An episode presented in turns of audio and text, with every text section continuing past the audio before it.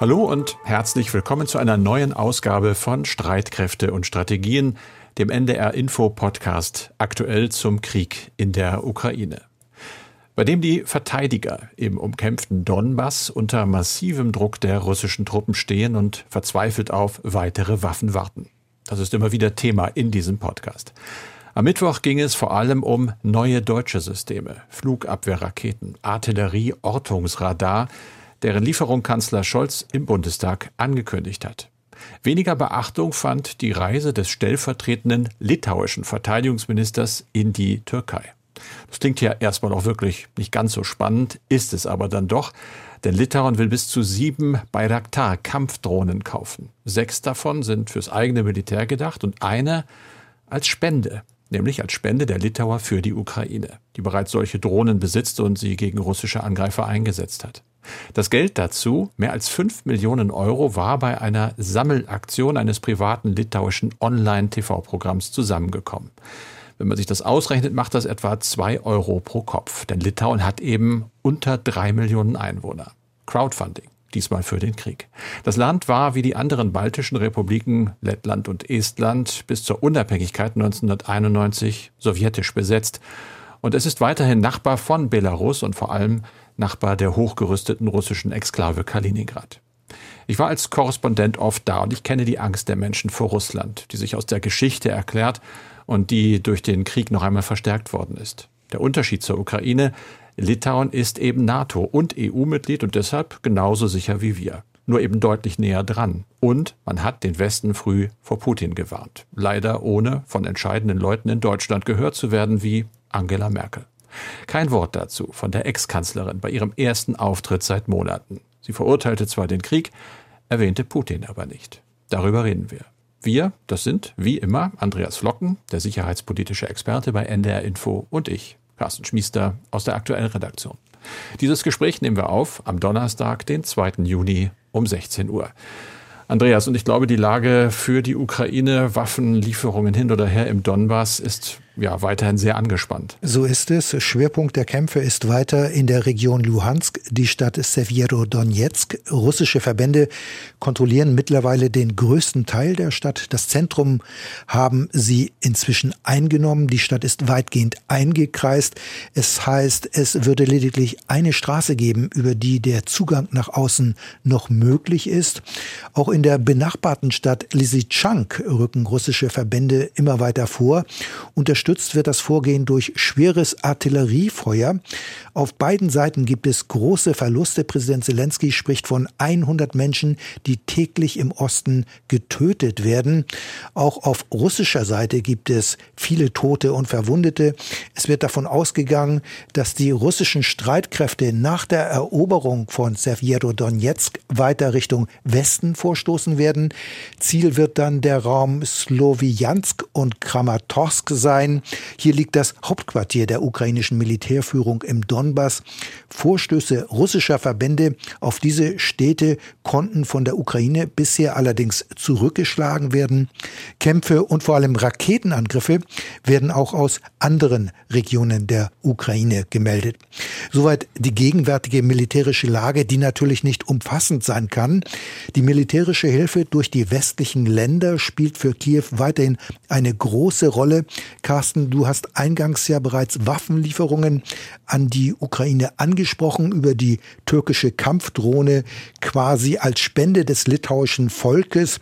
Das ist sicher mehr ein Zeichen der Solidarität als eine wirksame Waffenhilfe.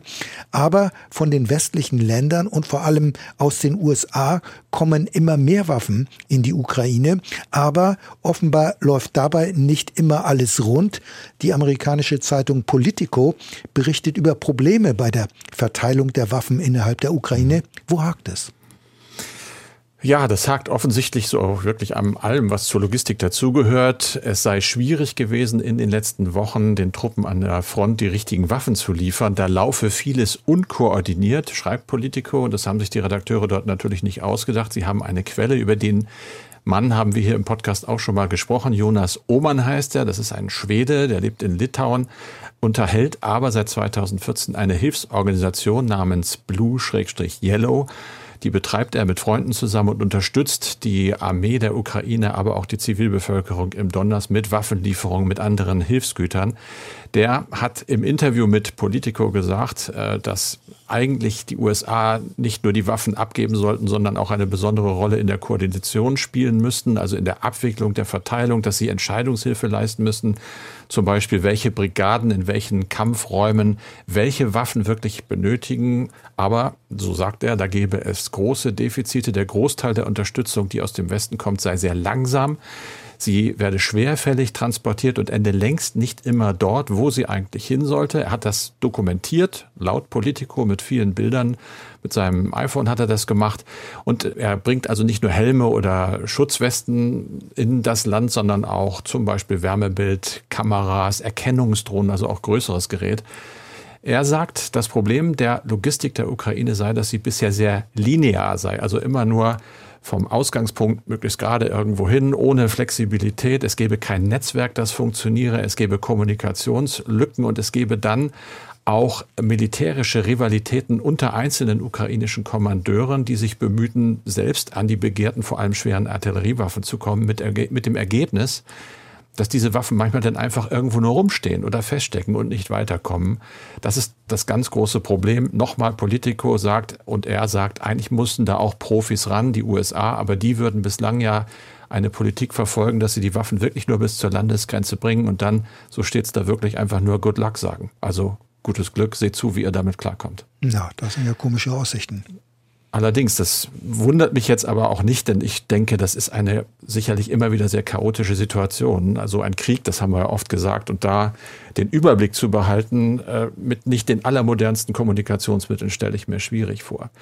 Und damit sind wir fast schon bei der Bundeswehr mit nicht so guten Kommunikationsmitteln. Das hatten wir gestern. Die Frage nach digitalen Funkgeräten, verschlüsselten und abhörsicheren, die sind mit Sicherheit auch Paket im 100 Milliarden Sondervermögen. Da gab es gestern ja bei der Kanzlerrede noch den Dank an die Opposition, dass sie mitgeholfen habe, das Ganze beschlussreif zu machen. Plötzlich dann ein Bremse der Union. Es gäbe noch offene Fragen, Andreas, aber du beschäftigst dich sehr intensiv mit dem Thema. Mittlerweile scheint der Weg frei zu sein für eine Abstimmung. Ja, das ist so. Das 100 Milliarden Euro Sondervermögen für die Bundeswehr ist jetzt in trockenen Tüchern. Der Bundestag kann über das entsprechende Gesetz am Freitag abstimmen. Gesichert ist dann auch die Zustimmung der Unionsfraktion, sodass dieses Sondervermögen auch in das Grundgesetz aufgenommen werden kann. Dafür war die Ampelkoalition auf die Unionsfraktion angewiesen, denn nur so ist diese Zweidrittelmehrheit für die Verfassungsänderung zu erreichen gewesen. Am Mittwoch hatte es ja auf Seiten der Union noch einige Unklarheiten gegeben. Da wurden Abweichungen unter anderem bei den geplanten Einkaufslisten bemängelt.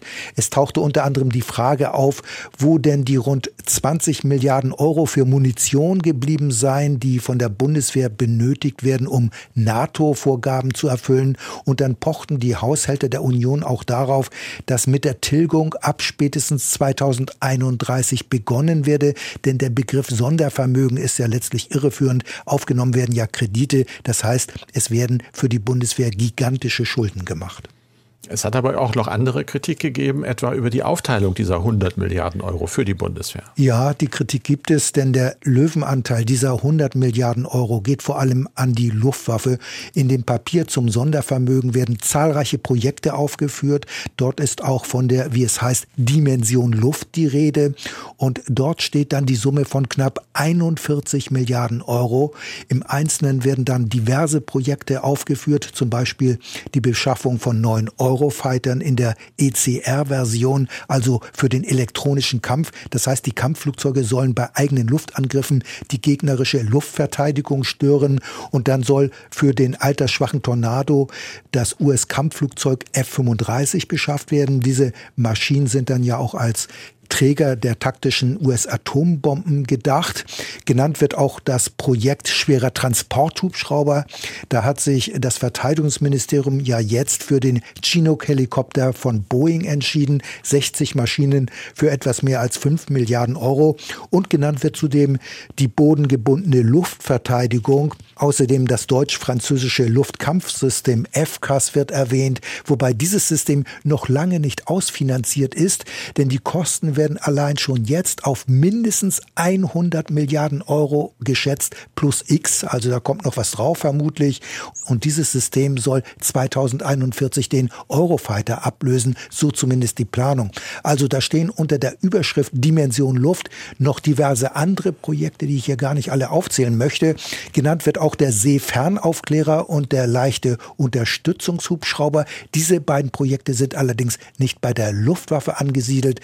Die Seefernaufklärer sind für die Marine bestimmt und der Hubschrauber für das Heer. Trotzdem hat man ja den Eindruck, dass Luftwaffenprojekte dieses Sondervermögen dominieren, wenn sie nicht sogar den Großteil auffressen. Ja, diesen Eindruck kann man haben. Das meiste Geld geht in Rüstungsvorhaben der Luftstreitkräfte. Marineprojekte haben ein Volumen von knapp 20 Milliarden Euro. Das sind unter anderem neue Fregatten, neue Korvetten und U-Boote. In der Größenordnung von ebenfalls 20 Milliarden Euro wird aber auch die Führungsfähigkeit der Bundeswehr ähm, angeführt. Also da soll investiert werden. Und damit ist vor allem die Digitalisierung gemeint und zwar Teilstreitkraft übergreifend. Das heißt, der Bundeswehr mangelt es noch immer an abhörsicheren Funkgeräten und anderen Kommunikationsmitteln. Vergleichsweise schlecht kommt das Heer dagegen bei diesem ähm, Sondervermögen weg. Dabei sind die Landstreitkräfte die größte Teilstreitkraft und der Ukraine-Krieg zeigt ja vor allem auch die Relevanz der Landstreitkräfte. Mhm. Das Heer aber bekommt weniger als die Marine. Dabei sind die Seestreitkräfte mit Abstand die kleinste Teilstreitkraft der Bundeswehr. Daher gibt es an dieser Aufteilung dieser Mittel durchaus Kritik. Kritik und nicht ganz zu Unrecht, wie ich finde. So soll das Heer ja in den kommenden zehn Jahren drei voll ausgestattete Divisionen stellen und die Kosten dafür werden allein auf 35 Milliarden Euro geschätzt und der erste Großverband soll schon 2025 voll einsatzbereit sein. Also da bleibt die Frage, ob das alles aus dem normalen Verteidigungshaushalt finanziert werden kann. Das wird vermutlich nicht gehen, aber es bleiben noch viele Fragen offen und ich habe den Eindruck, da darüber möchte man in der Bundesregierung im Augenblick wohl gar nicht so gerne sprechen. Lass uns noch mal kurz zu diesen Waffenlieferungen kommen. Der Bundeskanzler Olaf Scholz hatte ja am Mittwoch die Lieferung eines Flugabwehrsystems und eines Ortungsradars an die Ukraine angekündigt. Eine offizielle Bestätigung für die Lieferung von Mehrfach-Raketenwerfern, die gibt es aber weiterhin immer noch nicht. Stimmt, äh, eine offizielle Bestätigung steht noch aus. Und das liegt aber möglicherweise auch daran, dass der Bundeskanzler inzwischen die Federführung bei Waffenlieferungen hat und nicht mehr das Verteidigungsministerium. Das heißt, das Kanzleramt macht die Vorgaben, gibt den Takt vor und das Verteidigungsministerium muss dann zusehen, wie es diese Dinge dann umsetzt und umsetzen kann. So zumindest mein Eindruck. Und offenbar ist das Verteidigungsministerium in Sachen Mehrfachraketenwerfern noch nicht ganz so weit. Möglicherweise ist man da zurzeit noch mächtig am Rotieren und am Improvisieren, denn die Mehrfachraketenwerfer werden wohl nur aus der aktiven Truppe kommen können. Das heißt, aus den Artilleriebataillonen der Bundeswehr. Und das ist natürlich ein Problem, denn bisher hat es immer geheißen, man dürfe die eigene Verteidigungsfähigkeit nicht schwächen. Das ist ja auch insbesondere das Credo der Verteidigungsministerin. Und schon bei den sieben Panzerhaubitzen 2000 hat es Verrenkungen gegeben, so will ich das mal sagen, indem die Bundeswehr gesagt hat, die Geschütze kämen aus der Instandsetzung. Nun, äh, nur da haben sie nicht ewig gestanden. Kurz, sie fehlen letztlich bei der Truppe. Also bei den Mehrfachraketenwerfern Mars wird das wohl ähnlich laufen. Und unklar ist auch noch, ob es wirklich vier Systeme werden, die an die Ukraine gehen. So hat es ja zunächst geheißen. Es ist aber auch zu hören, dass vermutlich auch Großbritannien Mehrfachraketenwerfer abgeben wird. Offenbar wird dort im Moment ebenfalls eine Lieferung geprüft. Und wenn wir jetzt schon gerade bei ausländischen Waffenlieferungen sind, nach Informationen der Nachrichtenagentur Reuters wird in den USA zurzeit geprüft, ob in die Ukraine auch größere Drohnen geliefert werden. Kiew hat zwar bereits jetzt verschiedene Drohnen, wir haben ja auch darüber mal geredet und berichtet. Die US-Drohne von General Atomics kann aber bis zu 30 Stunden in der Luft bleiben. Außerdem ist es möglich, sie mit bis zu acht Hellfire-Raketen auszurüsten.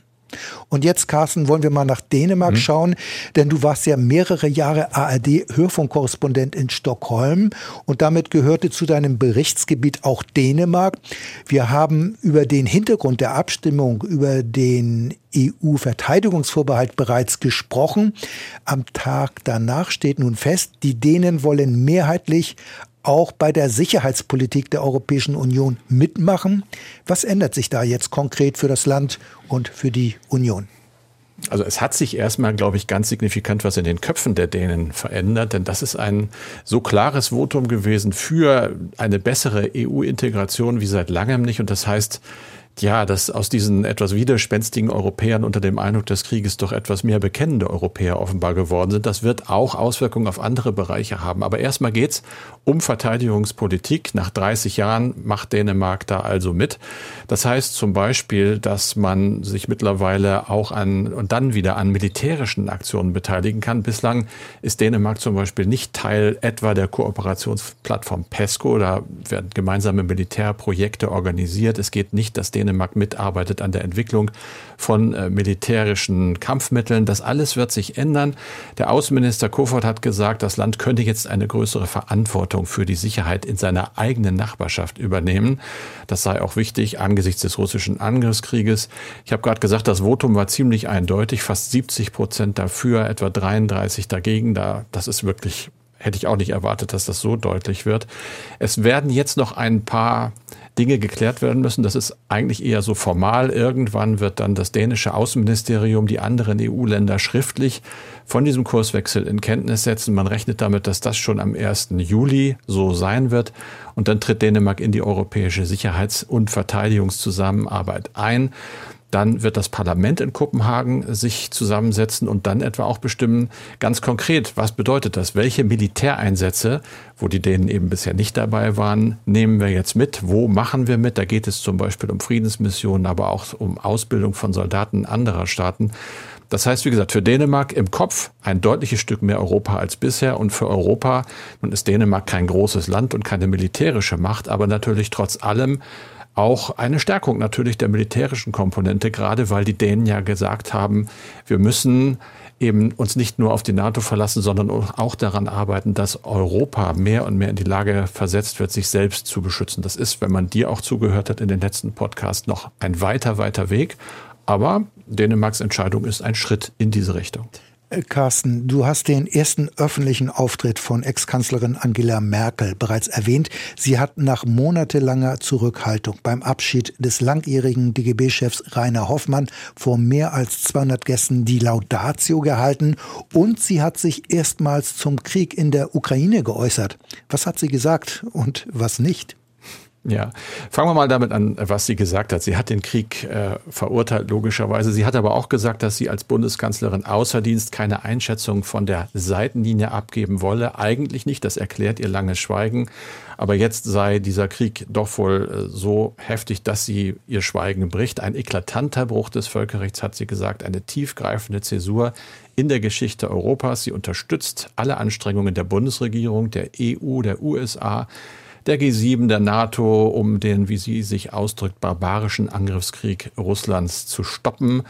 Das ist das, was sie gesagt hat. Überlebenswichtig sei jetzt die Geschlossenheit der Europäischen Union, auch erwartbar. Was sie nicht gesagt hat, sie ist eben nicht auf ihre eigene Politik als Kanzlerin gegenüber Russland eingegangen und sie war viele Jahre Kanzlerin. Sie hat nicht wie Präsident Steinmeier gesagt, ich habe mich geirrt.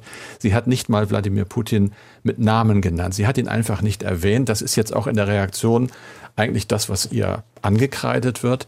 Allerdings steht, wenn ich zumindest dem, was ich im Netz lese, Glauben schenke, demnächst ein weiterer Auftritt an, schon am kommenden Dienstag.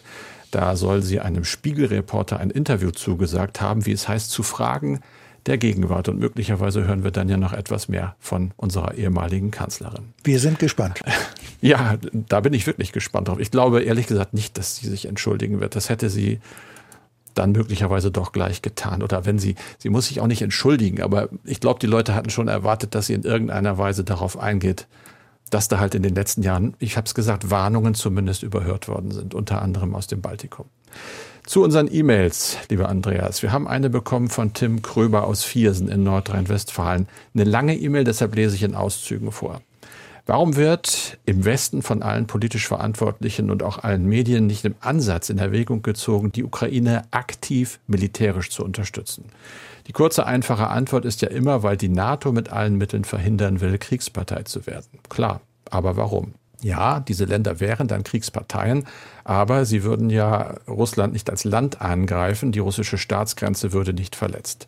Würde man beispielsweise nur die Seeblockade brechen und präzise Schläge gegen die russische Artillerie und vor allem Raketenartillerie durchführen, wäre der Krieg für die Ukraine deutlich einfacher zu überstehen. Stimmt das? Also ich finde, diese Fragen spiegeln sich zum Teil ja auch in anderen E-Mails wieder. Die Aussage mhm. ist dabei, um das einfach vereinfacht auszudrücken, der Westen ist viel zu defensiv und reaktiv. Er müsste gegenüber Russland viel entschlossener und selbstbewusster vorgehen. Carsten, du hast ja aus der langen Mail nur Auszüge äh, zitiert. Der E-Mail-Schreiber beschreibt aber auch ein Szenario und danach wird Putin ultimativ aufgefordert, innerhalb von sieben Tagen seine Streitkräfte aus der Ukraine abzuziehen. Andernfalls würden NATO-Länder Länder Kiew militärisch unterstützen und russische Soldaten in der Ukraine angreifen. Also so eine Reaktion wäre vermutlich im Interesse Kiews, aber so ein Vorgehen ist natürlich auch sehr riskant und gefährlich, denn es könnte sehr schnell zu einer Eskalation kommen und damit zu einer direkten Konfrontation mit Russland. Und Russland ist eine Atommacht und das muss man immer im Hinterkopf behalten. Es ist schließlich nicht gesichert, dass so ein Vorgehen dann auch letztlich auf die Ukraine Ukraine beschränkt werden könnte. Militärische Operationen bzw. Kriege verlaufen oft nicht wie geplant nach einem festen Drehbuch ab, sondern sie haben eine eigene Dynamik. Das sehen wir ja auch gerade in der Ukraine, denn Moskau musste sein Vorhaben, die Hauptstadt Kiew unter Kontrolle zu bringen, abbrechen. Also ich finde, so ein Vorgehen ist mit vielen Risiken verbunden und einer großen Eskalationsgefahr. Und aus meiner Sicht ist es nachvollziehbar, dass die westlichen Regierungen so einen offensiven Ansatz ablehnen. Er wäre vermutlich in der breiten Öffentlichkeit auch gar nicht vermittelbar. Und natürlich müssten Regierungen bei einem militärischen Vorgehen die Rückendeckung der eigenen Bevölkerung haben. Und das kann ich nicht erkennen bei einem so offensiven Vorgehen. Ich gehe einfach daher davon aus, dass die westlichen Regierungen an ihrem Ziel festhalten werden, keine Kriegspartei zu werden. Ob diese Position durch die Zunahme der Waffenlieferungen unterminiert werden könnte, das ist dann allerdings eine andere Frage. Das Ziel der NATO-Staaten ist aber immer noch, nicht direkt in den Ukraine-Krieg hineingezogen zu werden. Jörg Wolle schreibt, wenn die Ukraine die Russen vertreiben möchte, muss sie auch die Angreifer in Russland angreifen können. Es kann ja nicht sein, dass man angegriffen wird und der Aggressor nach einem Rückzug hinter die eigene Grenze geschützt ist. Warum dürfen die Ukrainer keine Waffen haben, die auch nach Russland schießen und die Aufstellung der Angreifer bombardieren? Das wäre für mich ein legitimes Kriegsziel. Zu einer Abschreckung gehört doch auch, dass Russland eigene Schäden befürchten muss. Ein Angriff mit Raketen über die Grenze muss die Ukraine doch beantworten können. Meine Meinung, wir sollten mehr Mumm haben, Putin in die Schranken zu weisen. Also zwischen Russland und der Ukraine gibt es einen bewaffneten internationalen Konflikt. Beide Seiten sind damit Kriegsparteien. Damit ist Kiew keineswegs verboten, militärische Ziele auch in Russland anzugreifen oder zu bekämpfen. Es hat ja solche Attacken auf russischem Territorium offenbar auch schon gegeben. Darüber haben wir in diesem Podcast bereits vor einigen Wochen gesprochen. Ich denke da an den Angriff von zwei Hubschraubern auf ein Treibstofflager im russischen Belgorod. Die Frage ist allerdings, ob so ein Vorgehen auch immer militärisch klug ist, denn solche Attacken können A zu einer weiteren Eskalation des Krieges beitragen. Der Krieg könnte dadurch ausgeweitet werden und hinzu kommt, äh, die bei einem solchen Angriff eingesetzten militärischen Mittel fehlen dann möglicherweise an anderer Stelle. Und ein anderer Punkt wäre, dass die Unterstützung der verbündeten Staaten möglicherweise verloren gehen könnte. Und wir haben ja den aktuellen Fall, dass der Präsident Biden die Lieferung von mehrfach Raketenwerfern ausdrücklich davon abhängig gemacht hat, dass damit nicht russische Ziele außerhalb der Ukraine angegriffen werden, denn die USA und die NATO wollen eine direkte Konfrontation mit Russland verhindern und das ist möglicherweise die Erklärung, warum man äh, und auch Kiew nicht darauf erpicht ist, auch russische Ziele in Russland selbst anzugreifen.